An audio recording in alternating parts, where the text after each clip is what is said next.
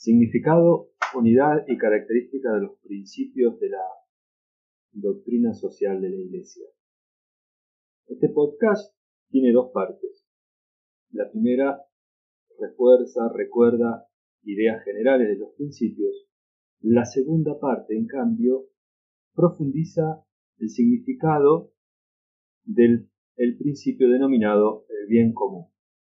Luego, en una segunda entrega, profundizaremos los principios que nos faltan, es decir, el principio del destino universal de los bienes, con su nota particular sobre la propiedad privada, el principio de la subsidiariedad, la participación y la solidaridad. Queremos hoy em, concentrarnos un poco más profundamente en el principio del bien común, porque básicamente de él se pueden entender em, las características de los demás principios. Y además porque estos cinco principios que te nombré son un conjunto, un cuerpo, un cuerpo orgánico. No se puede entender un principio independientemente de los demás. Hay que considerar los cinco principios en su cuerpo original, en su dimensión unitaria.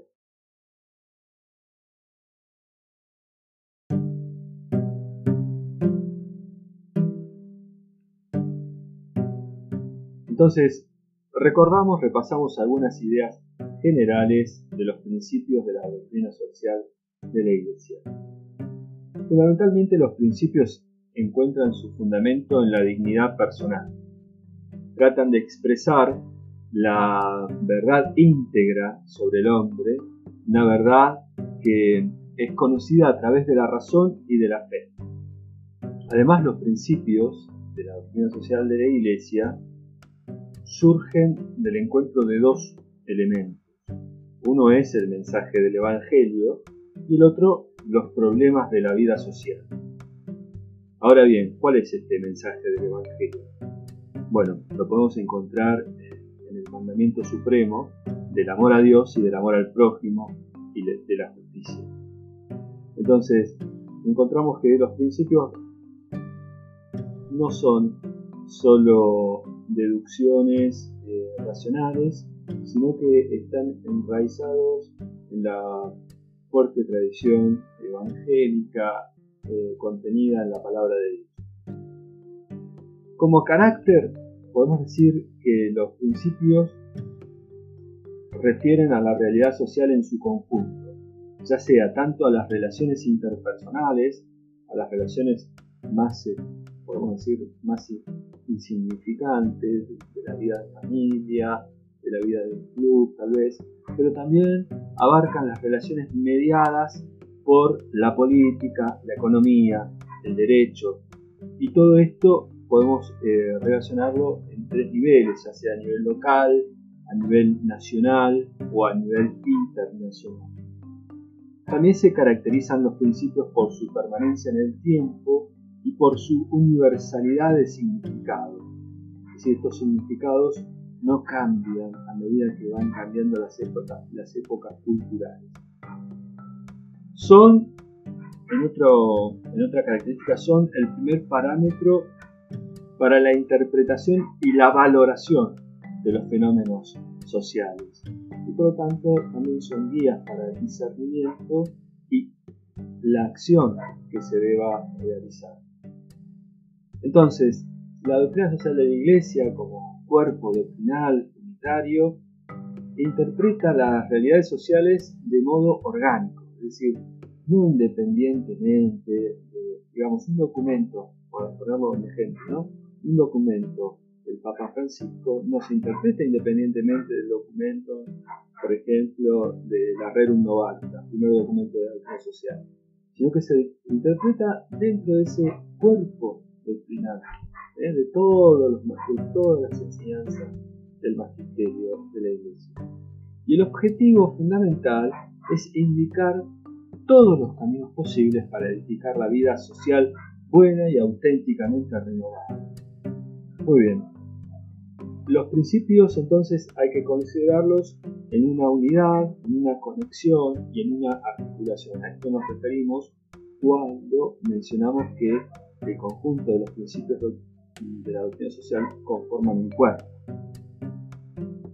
En conclusión, tenemos que afirmar que hablar de los principios implica un, sentido y una conciencia que tenemos de la vida en sociedad. Es decir, se trata de, del sentido moral que comprende a toda persona con sus libres opciones, que puede edificar o empobrecer a la sociedad. Y resumiendo esta primera parte, citamos las palabras del Papa Francisco que afirma, el Evangelio es un camino de humanización para edificar una sociedad más justa. Creo que estas palabras sintetizan la, intención que tienen los principios de la social de la Iglesia, que llevando el mensaje del Evangelio no son solamente para una vida privada, una vida, solo una vida de, quien cree en su casa, eh, en su intimidad, digamos así, sino que es un Evangelio que transforma la sociedad. Muy bien.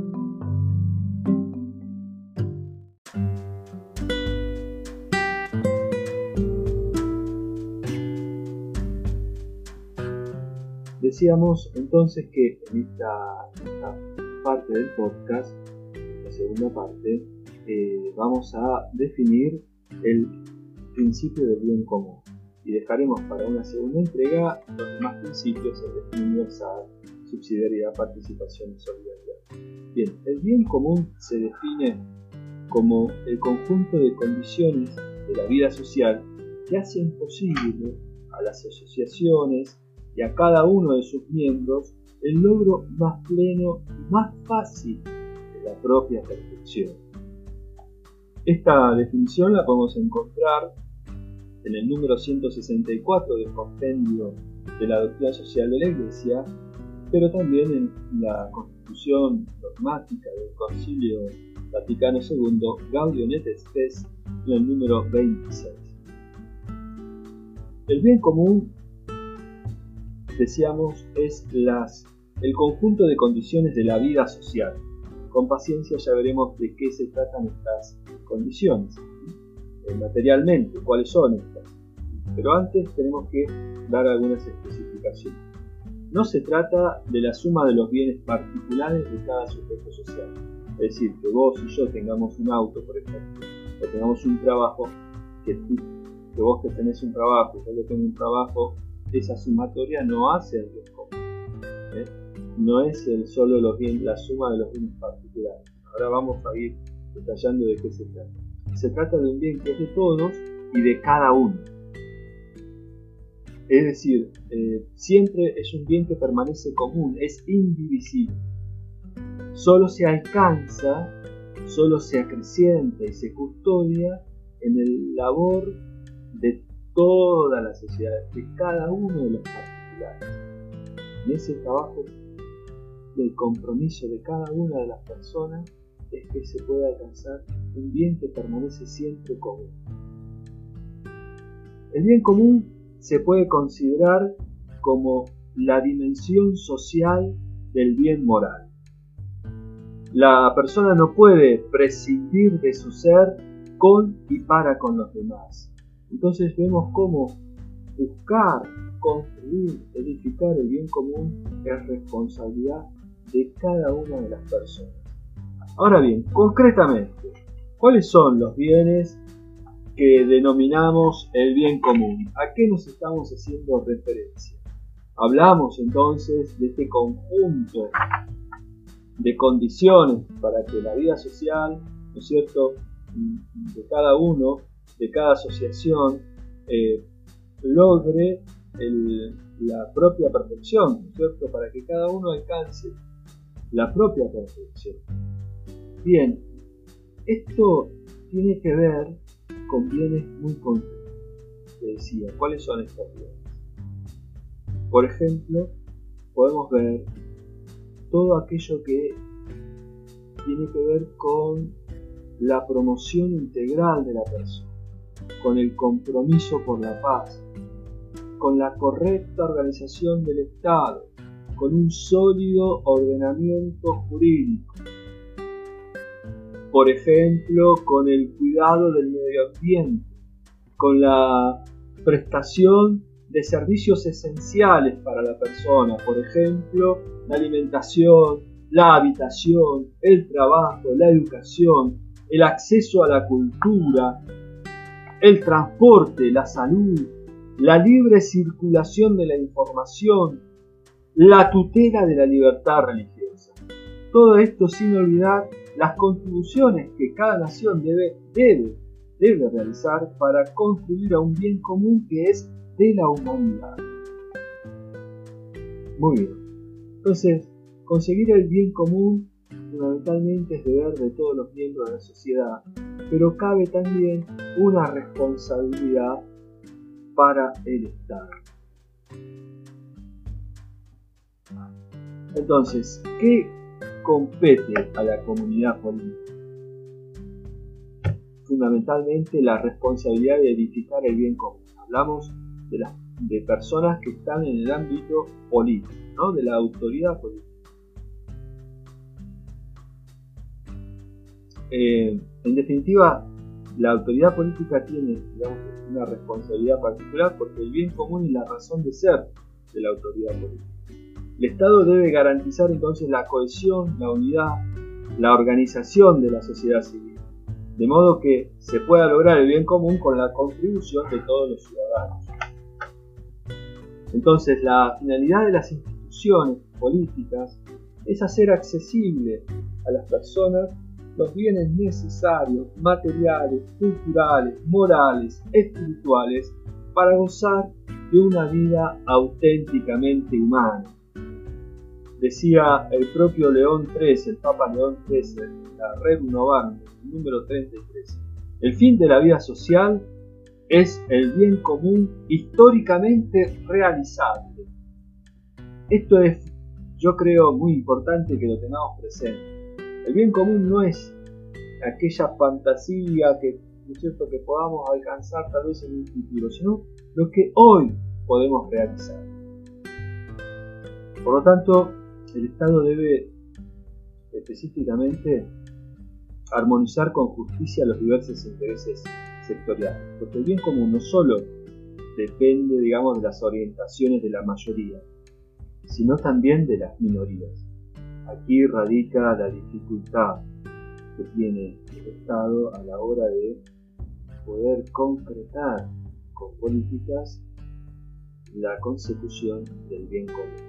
Que por supuesto no estamos exentos las personas particulares de eh, contribuir, pero lógicamente hay, por ejemplo, hablemos de la educación, no necesitamos de una organización superior que pueda garantizar la educación al común de la sociedad. Muy bien. Entonces, cerrando esta primera parte sobre el bien común, cabe eh, darle una dimensión trascendental. El bien común de la sociedad no es un fin autárquico, no es un fin en sí mismo. Tiene, el bien común tiene valor solo en relación al logro de los fines últimos de la persona. Por ejemplo, al bien común de toda la creación. Dios es el fin último de todas las criaturas. Esta perspectiva alcanza su plenitud a la luz de la fe en la Pascua de Jesús, que ilumina en plenitud la realización del verdadero bien común de la humanidad. Nuestra historia, el esfuerzo personal y colectivo para elevar la condición humana, comienza y culmina en Jesús. Gracias a Él, por medio de Él y en vistas de Él, toda realidad, incluida la sociedad humana, puede ser conducida a su bien supremo, a su cumplimiento. El bien común no es un fin que podamos conseguir únicamente en una perspectiva materialista, sino también que hay una perspectiva más integral y que Fundamentalmente se trata de la divinización del ser humano, que es posible solo en Jesucristo y nos hace hijos de Dios.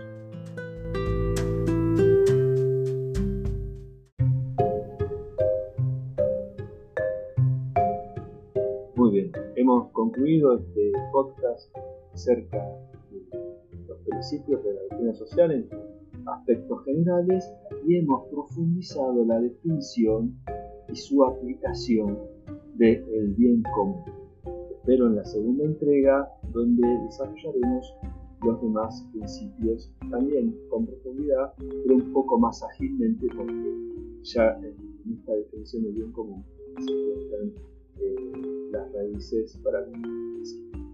Bueno, nos vemos y espero que te encuentres muy bien.